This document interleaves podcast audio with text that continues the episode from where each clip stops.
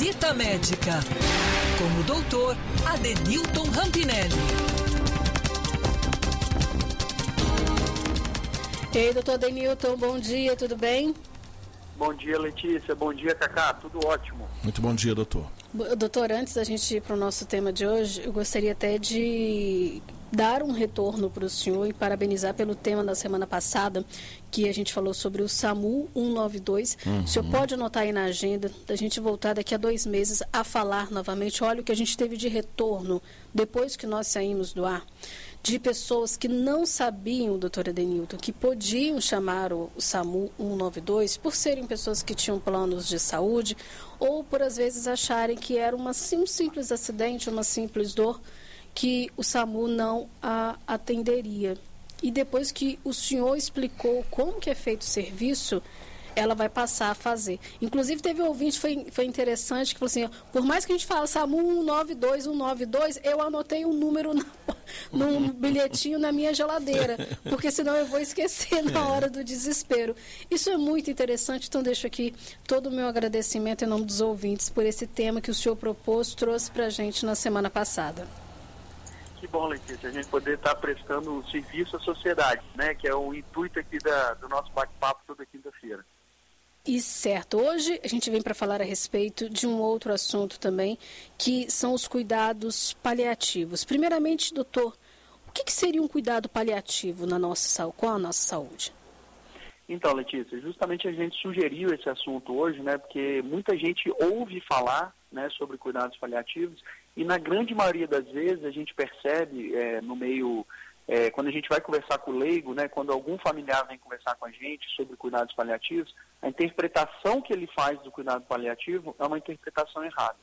Então, o que, que acontece? Quando tem um, algum paciente grave, um paciente terminal, um paciente oncológico, um paciente muito idoso, e que ele entra num processo ativo de fim de vida, ou seja, que ele está próximo de morrer, e algum profissional da, da área de saúde vem conversar sobre cuidados paliativos, muitas vezes os familiares ou os entes queridos acabam entendendo que cuidados paliativos seja algo de é, parar de fazer algo, ou falar assim, ó, nós não vamos fazer mais nada, então é cuidados paliativos. E essa interpretação está extremamente errado, não é isso que é o cuidados paliativos, né? Então, é, a gente tem que fazer uma meia-culpa também, nós profissionais da área de saúde, a gente tem que começar a entender melhor e ter um cuidado maior para explicar o que é cuidados paliativos, porque cuidados paliativos é justamente uma gama de tratamento, é, inserido vários profissionais, que o foco é o quê? É dar conforto, dignidade e uma possibilidade de um processo de fim de vida de forma mais adequada. E quando a gente fala em cuidados paliativos, não significa que o paciente já está em iminência de morte. Não é só para aquele paciente que tem, um, vamos dizer, um câncer terminal, um problema neurológico muito grave e que ele tem horas ou dias de vida.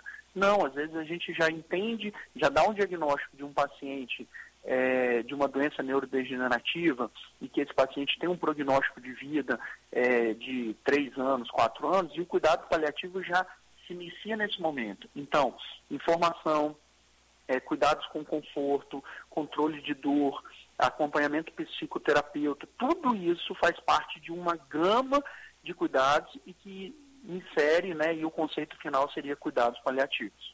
Mas, doutor, tudo isso pode ser feito em casa, né? Porque quando a gente fala desse tipo de cuidado, é, e o doente geralmente está idoso, e, e, e, há aquela questão, ele em casa se sente mais confortável. É isso que eu ia complementando, doutora, a pergunta da Letícia. Não é só uma possibilidade, é uma recomendação que o, a pessoa fique em casa? Então, vamos lá, existe, existe várias possibilidades, né? É lógico que a gente vai determinar o quê? Primeiro, qual, qual é a estrutura do paciente, qual é a doença do paciente e o que, é que ele precisa. E, além disso, quais os recursos que nós, como profissionais da área de saúde, inserido ou no sistema público ou no sistema privado, a gente consegue oferecer para esse paciente. Então, vamos dar um exemplo. A gente precisa de. A gente tem um paciente que tem uma, uma doença pulmonar grave, que é progressiva e que esse paciente progressivamente, né, ele precisa de oxigênio cada vez mais. E eu estou inserido dentro de um sistema público de saúde e que por algum motivo eu não consigo oxigênio. E esse paciente precisa porque vai, ter, vai dar o controle do conforto. É lógico que a gente sabe que talvez não vai ser uma doença curativa, o oxigênio não vai curar ele, mas para ele não ter aquela sensação de falta de ar, o oxigênio vai servir para ele naquele momento. Se eu não tenho a possibilidade de oferecer isso para ele em casa, então eu não tenho a possibilidade de dar alta para esse paciente ir para casa.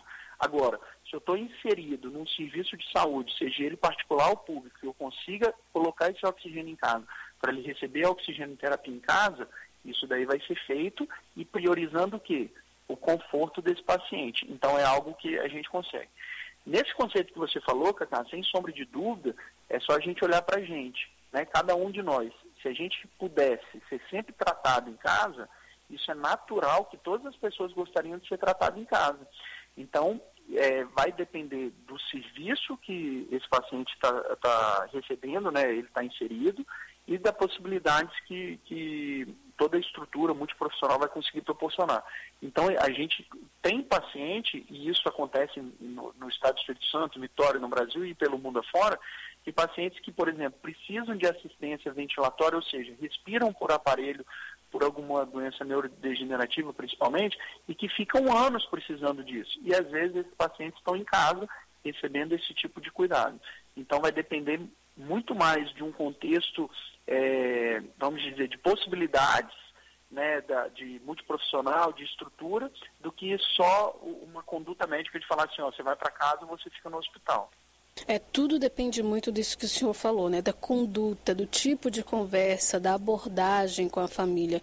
Olha que, que interessante essa participação do Daniel aqui, nosso ouvinte. Ele falou, doutor Denilton, eu passei exatamente por isso que o senhor está falando, só que de forma, da forma como foi falado com a gente, da família, nós imaginamos que eles iriam desligar os aparelhos e que tinham desistido de tentar salvar o meu avô. Ele estava internado há três meses, mas só que com a pandemia, né, eles não podiam, fazer visita e nem ficar como acompanhante. Exatamente, Letícia. O grande, o grande é, dificuldade que a gente tem hoje quando a gente fala de cuidados paliativos, e é uma análise pessoal que eu faço agora, é da falta de preparo da grande maioria dos profissionais da área de saúde. Porque, vamos lá, como o nosso ouvinte falou, se ele teve esse entendimento que ia, que ia ser desligado, que não ia ser feito mais nada, o erro aí, talvez, ou o equívoco, foi para o profissional de saúde que abordou essa família. Porque quando vai falar de cuidados paliativos, tem que ser muito sincero e fazer a família ficar com o pé no chão e entender que aquele paciente está entrando em processo de fim de vida, mas não significa que não tenha mais nada a fazer por ele. Talvez não tenha mais nada que a gente não consiga reverter esse processo de fim de vida. Agora, fazer com que ele passe por esse momento sem dor, fazer com que ele passe por esse momento de fim de vida junto com os familiares, fazer que ele passe por esse momento de fim de vida com cuidados da pele, não deixar abrir ferida, não, né, continuar toda essa assistência, existe muita coisa para fazer, pelo contrário. Então, a gente não deixa de não, não vai parar de fazer. A gente só vai focar em coisas que vão trazer esse processo de fim de vida dele um processo mais digno e de mais conforto.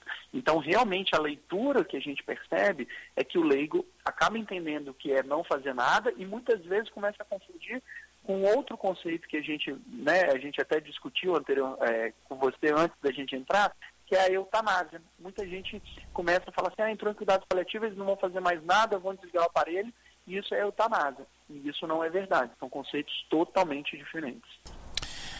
E existe a distanásia. O que é a distanásia, doutor? Então, a eutanásia, né, só para complementar, é o que? O processo ativo de, do, do, do, ou de uma pessoa, do indivíduo morrer. Então, por exemplo, alguns países é, é, autorizado você fazer uma injeção de um medicamento ou de cloreto de potássio, alguma coisa que de forma ativa causa morte. Isso seria eutanásia. A distanásia é o oposto disso. É o que? Aquele paciente que uma equipe de saúde tenha noção que ele está entrando em processo de fim de vida, que esse quadro é irreversível e que de forma obstinada propõe tratamentos ou exames ou intervenções que naquele momento sejam fúteis. Então, por exemplo, um paciente que está com um diagnóstico de morte encefálica e que sabidamente já foi feito todo o protocolo de morte encefálica, manter a ventilação mecânica desse paciente, manter é, é, e coleta de exames, furar esse paciente toda hora, todos os dias, sem ter uma conduta, isso é uma distanásia. Você está fazendo algo obstinado sem uma proposta curativa. Então a eutanásia é aquele extremo de você, né, que é crime no Brasil, que é o que? De forma ativa você causar morte.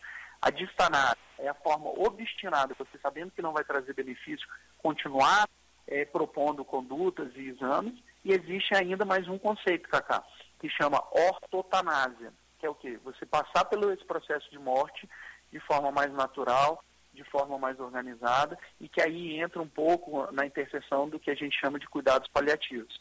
É fazer com que esse paciente que está no processo de morte ativa, ele receba todos os cuidados, mas não de forma obstinada e não também fazendo de forma ativa é, que você, é, que você é, diminua esse tempo de morte. Não, é cuidando desse tempo que esse paciente vai entrar nesse processo de fim de vida.